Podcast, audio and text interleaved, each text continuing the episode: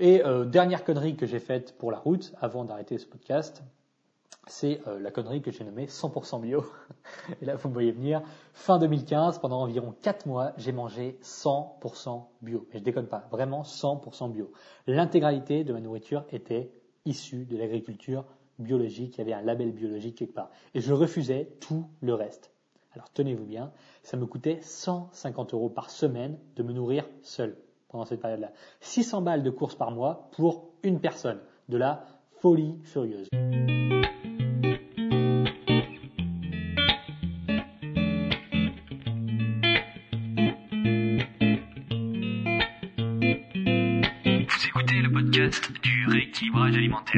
L'émission réservée à ceux qui veulent reprendre leur santé en main tout en continuant à vivre une vie sociale épanouie. Chaque semaine, venez discuter alimentation, mode de vie, perte de poids et bien-être avec Maël Brosso.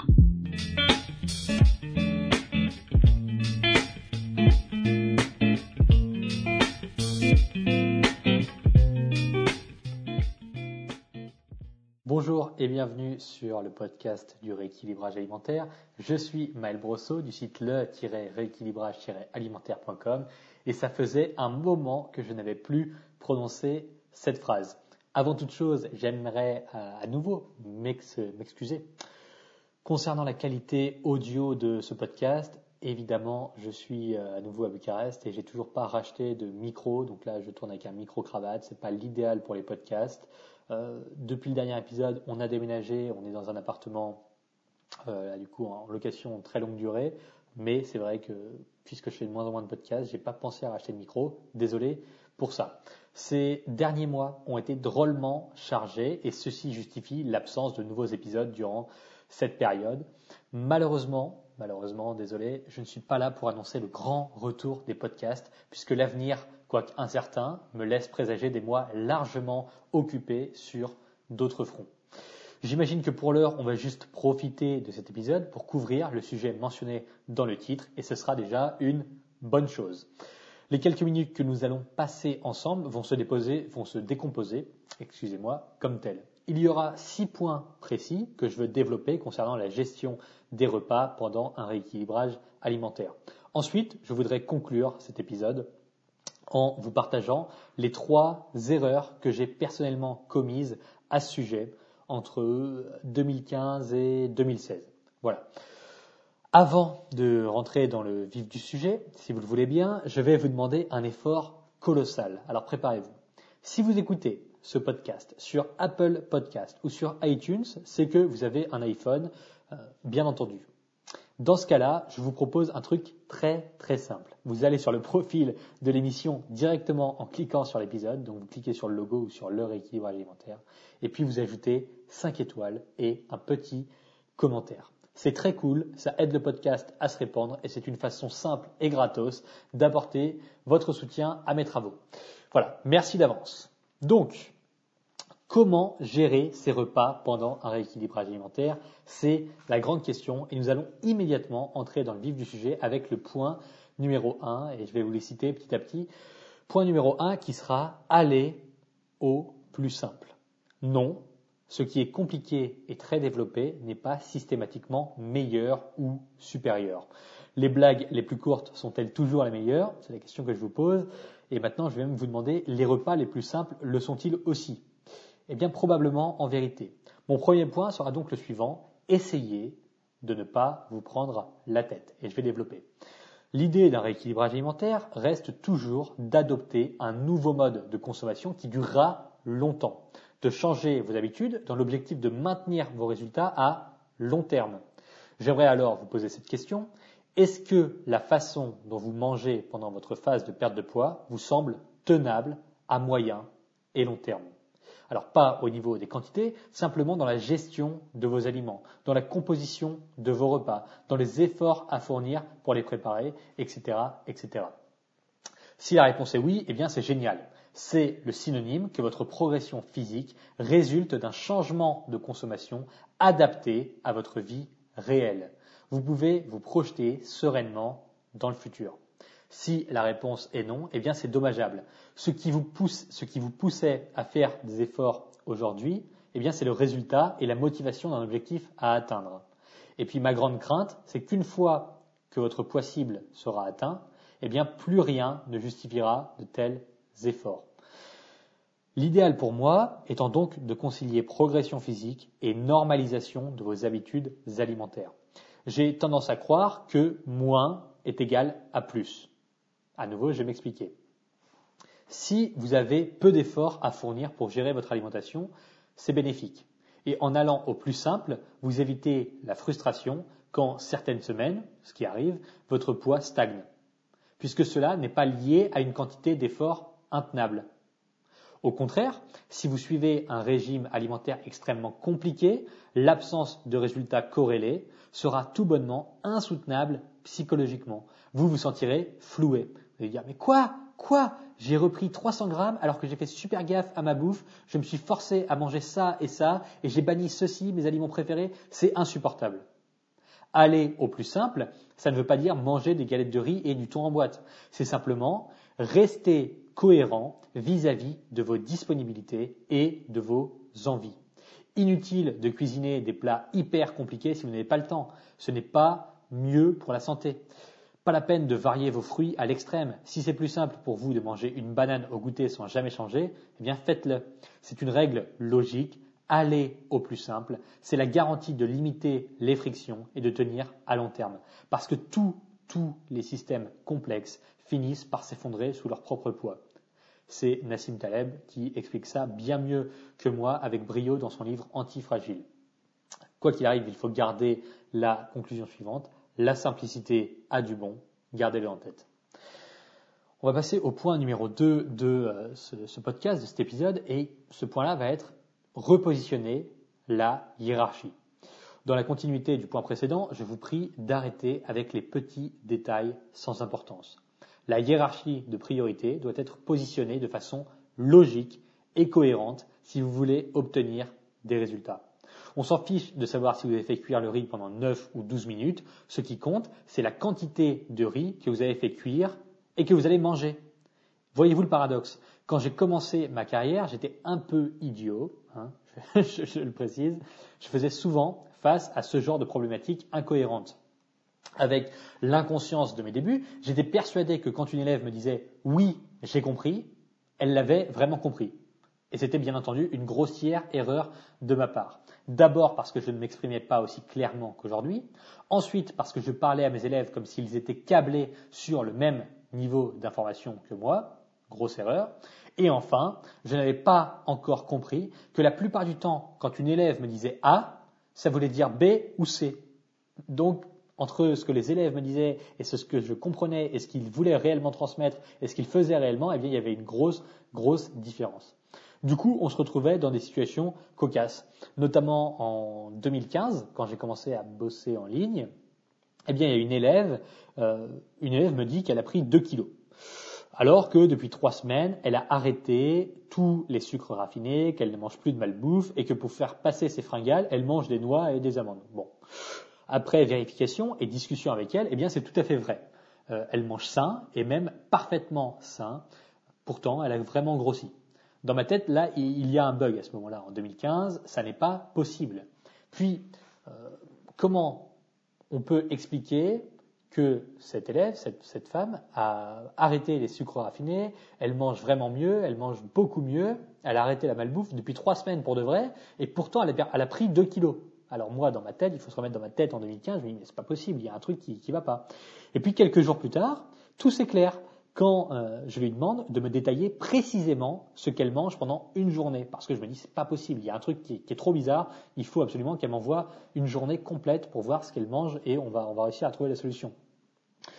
Euh, et en lisant ces collations, je tombe de très haut parce qu'il y a marqué un petit paquet d'amandes et un petit paquet de noix tous les jours. Donc, elle l'a précisé, 75 grammes d'amandes et 75 grammes de noix tous les jours. C'est-à-dire 1000 calories. Et là, c'est bon. Ben voilà. À ce moment-là, j'ai trouvé d'où viennent les 2 kilos. Dans mon innocence de débutant, je n'avais pas clairement défini la hiérarchie de priorité pour elle. Les quantités comptent plus que les aliments. Génial, elle mange super sain, mais elle mange beaucoup trop. Voilà c'était la vérité brute. Et c'est ici que je veux venir, que je veux, pardon, en venir avec la hiérarchie.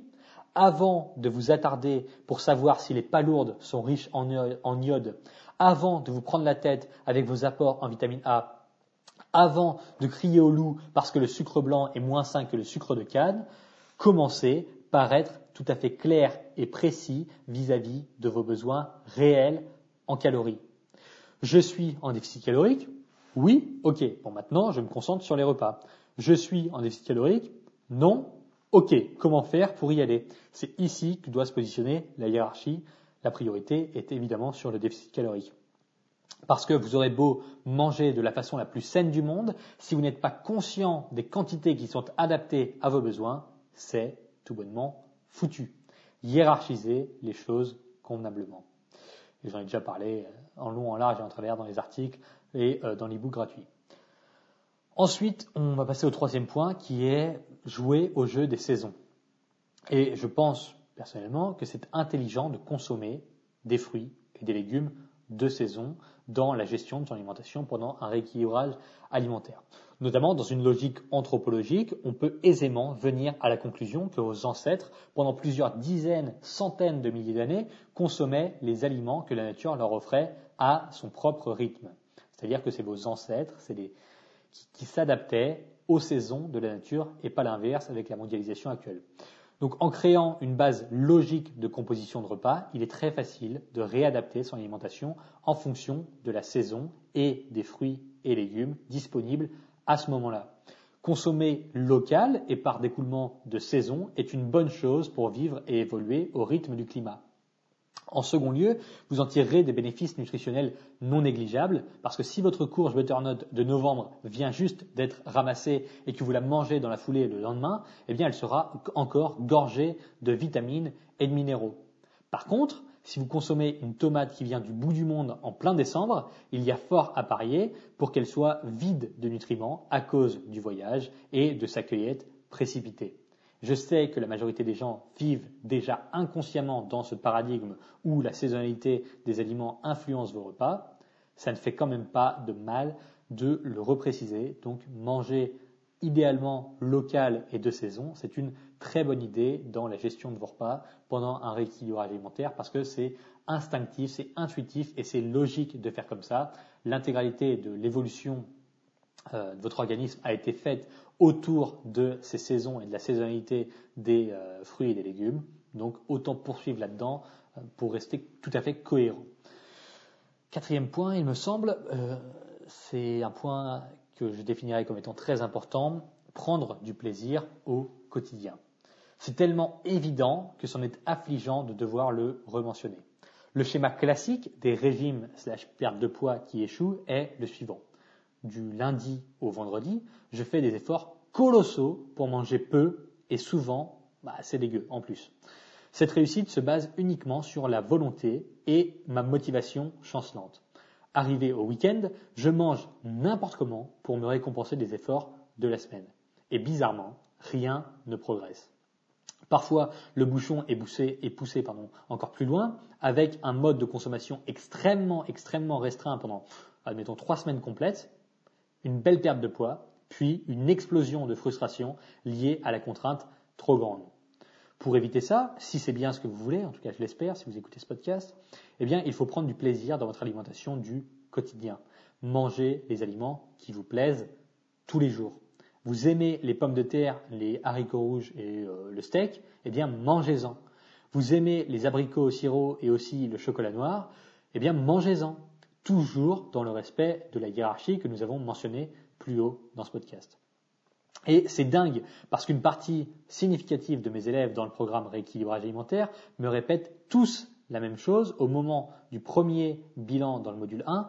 Je pose la question, qu'avez-vous appris et mis en place dans ce module 1 Et puis les élèves me répondent quasiment tous, j'ai compris que je pouvais vraiment, vraiment manger ce que je voulais et kiffer mes repas.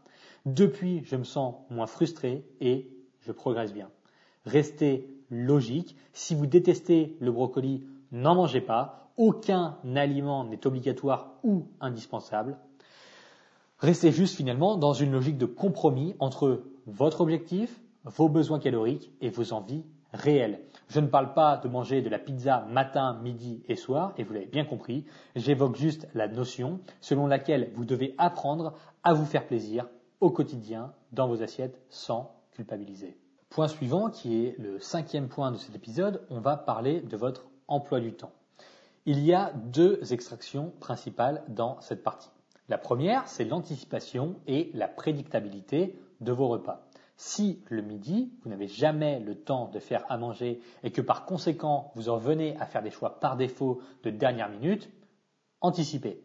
Simplement en cuisinant la veille pour le lendemain. Je l'ai fait pendant des années et je n'en suis pas mort. Mon emploi du temps ressemblait à ça. Alors c'était en 2015, 2016, 2016 il me semble. Oui, 2016. Je partais travailler en vélo à 7 heures. Je terminais à 18 heures en vélo à nouveau. Je, euh, ensuite, à 18h, en finissant de travailler, j'allais immédiatement à la muscu en vélo et j'arrivais chez moi à environ 20h, 20h15. Je faisais à manger pour deux personnes le soir, puis en même temps, je préparais mon repas du lendemain midi. C'était honnêtement intense, mais j'arrivais à concilier un gros emploi du temps avec le respect d'un objectif nutritionnel. D'autant plus qu'on verra dans mes erreurs que je vous dirai à la fin de cet épisode que j'allais en vérité plus loin que ça.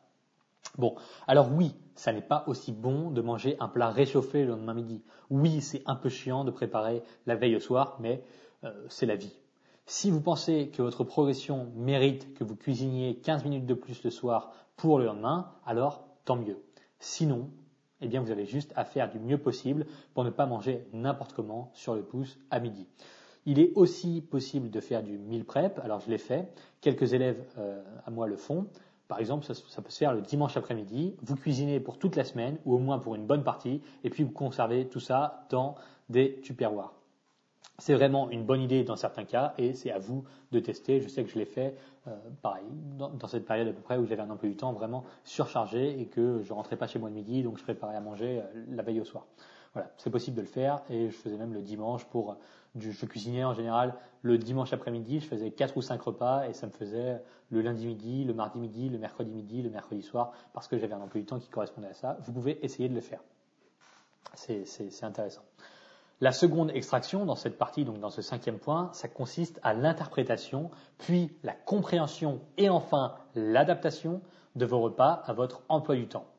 Euh, à traduire, placez vos calories au bon moment.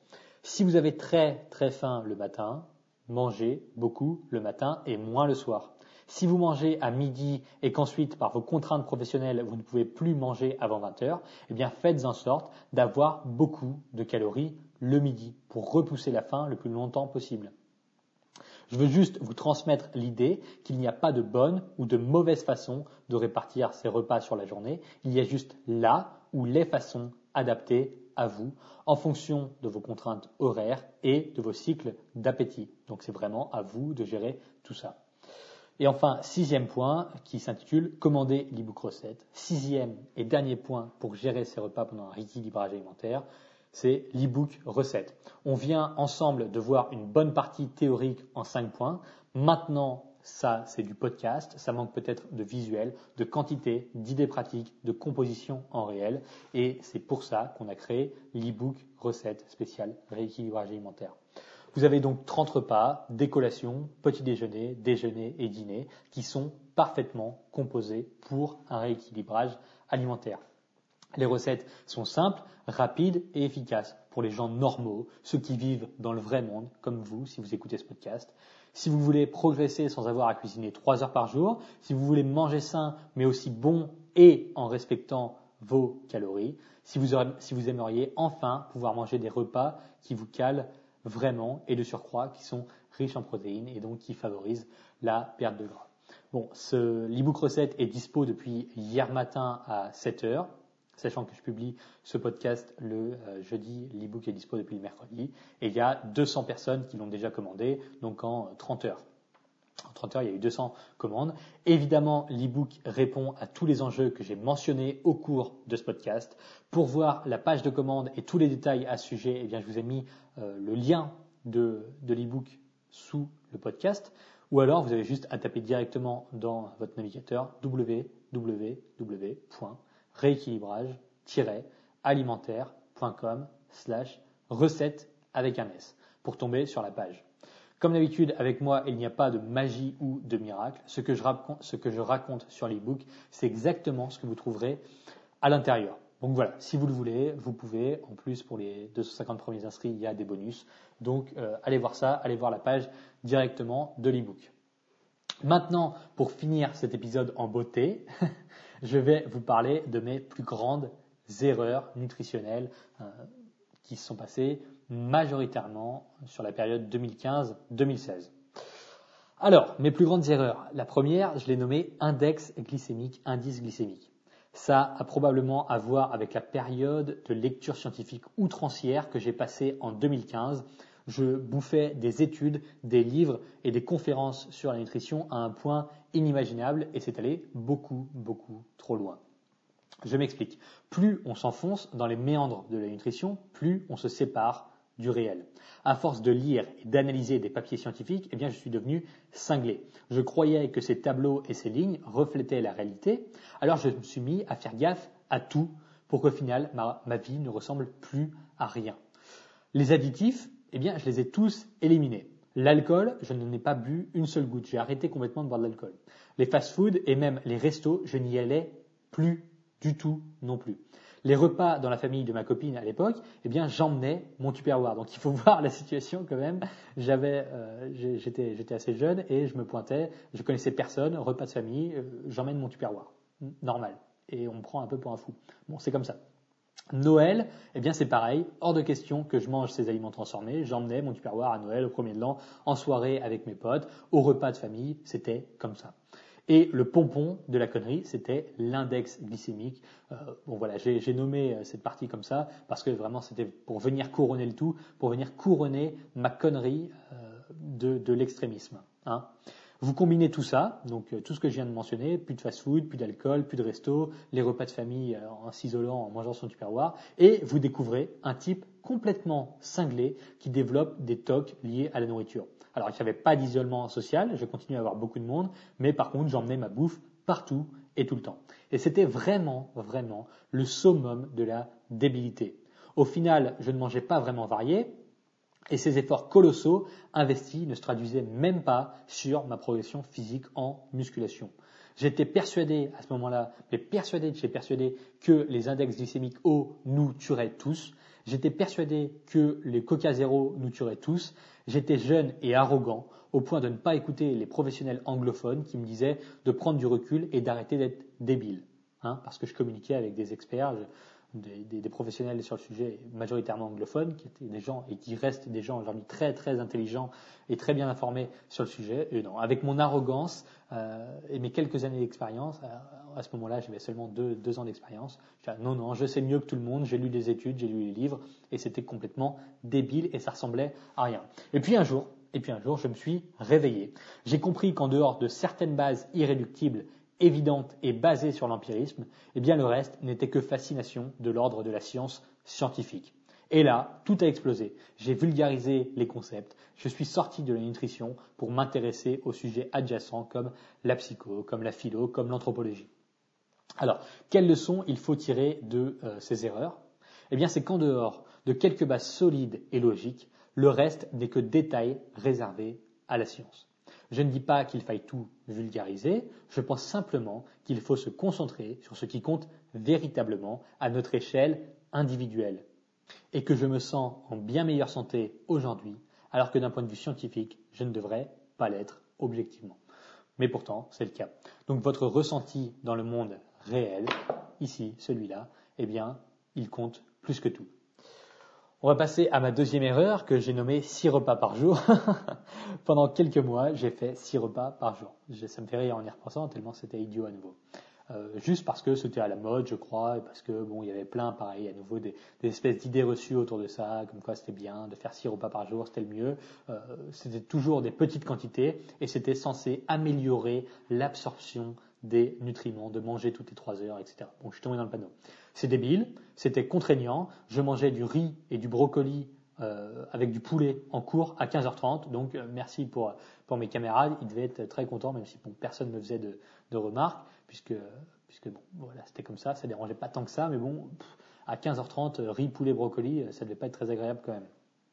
Et puis même chose, même chose, quand j'ai compris que les résultats physiques étaient imperceptibles, j'ai pris du recul et j'ai enfin, enfin compris ma connerie.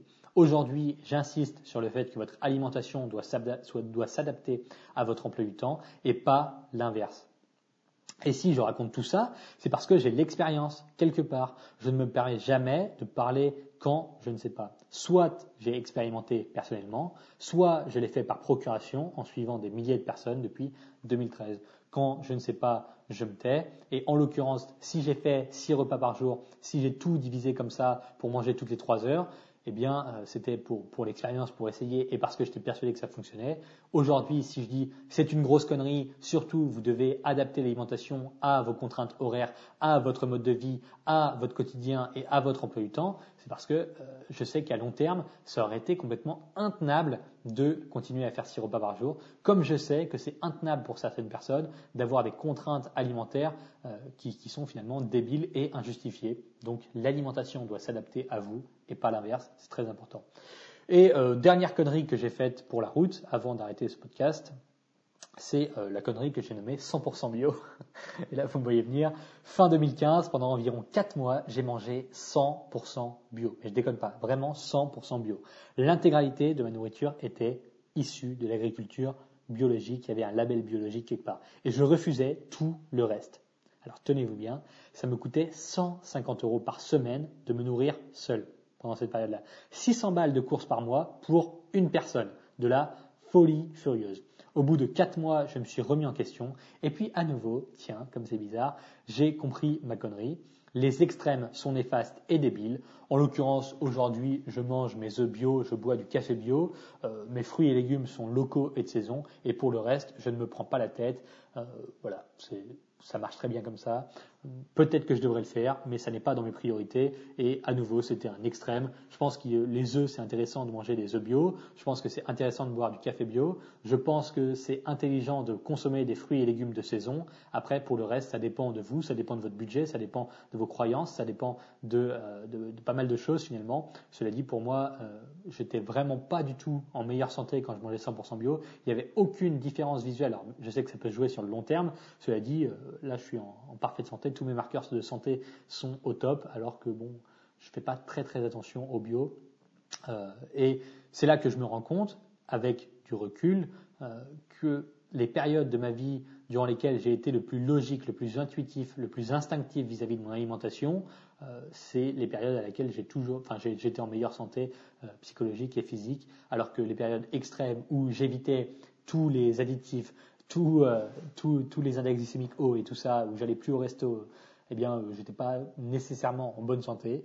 Euh, alors qu'aujourd'hui, tout va mieux. Enfin, tout va mieux. Ça allait pas mal. Mais ce que je veux dire, c'est qu'il n'y avait pas de différence flagrante entre la qualité extrême de la nourriture que j'ingérais versus la qualité relative aujourd'hui. et pourtant, bon, tout va bien. Donc, c'était vraiment l'idée de ce podcast euh, et l'idée du premier point aussi, d'aller au plus simple, de faire au plus cohérent, de faire au plus logique et d'adapter l'alimentation à vous. Voilà, en espérant que cet épisode ait pu vous apprendre quelques trucs. J'étais très très heureux de pouvoir le faire. Maintenant, je vais, retourner, il est temps que ce soit la fin, hein. je vais retourner crouler sous le travail et peut-être qu'un de ces jours, j'aurai le temps de vous en enregistrer un autre. En tout cas, je l'espère.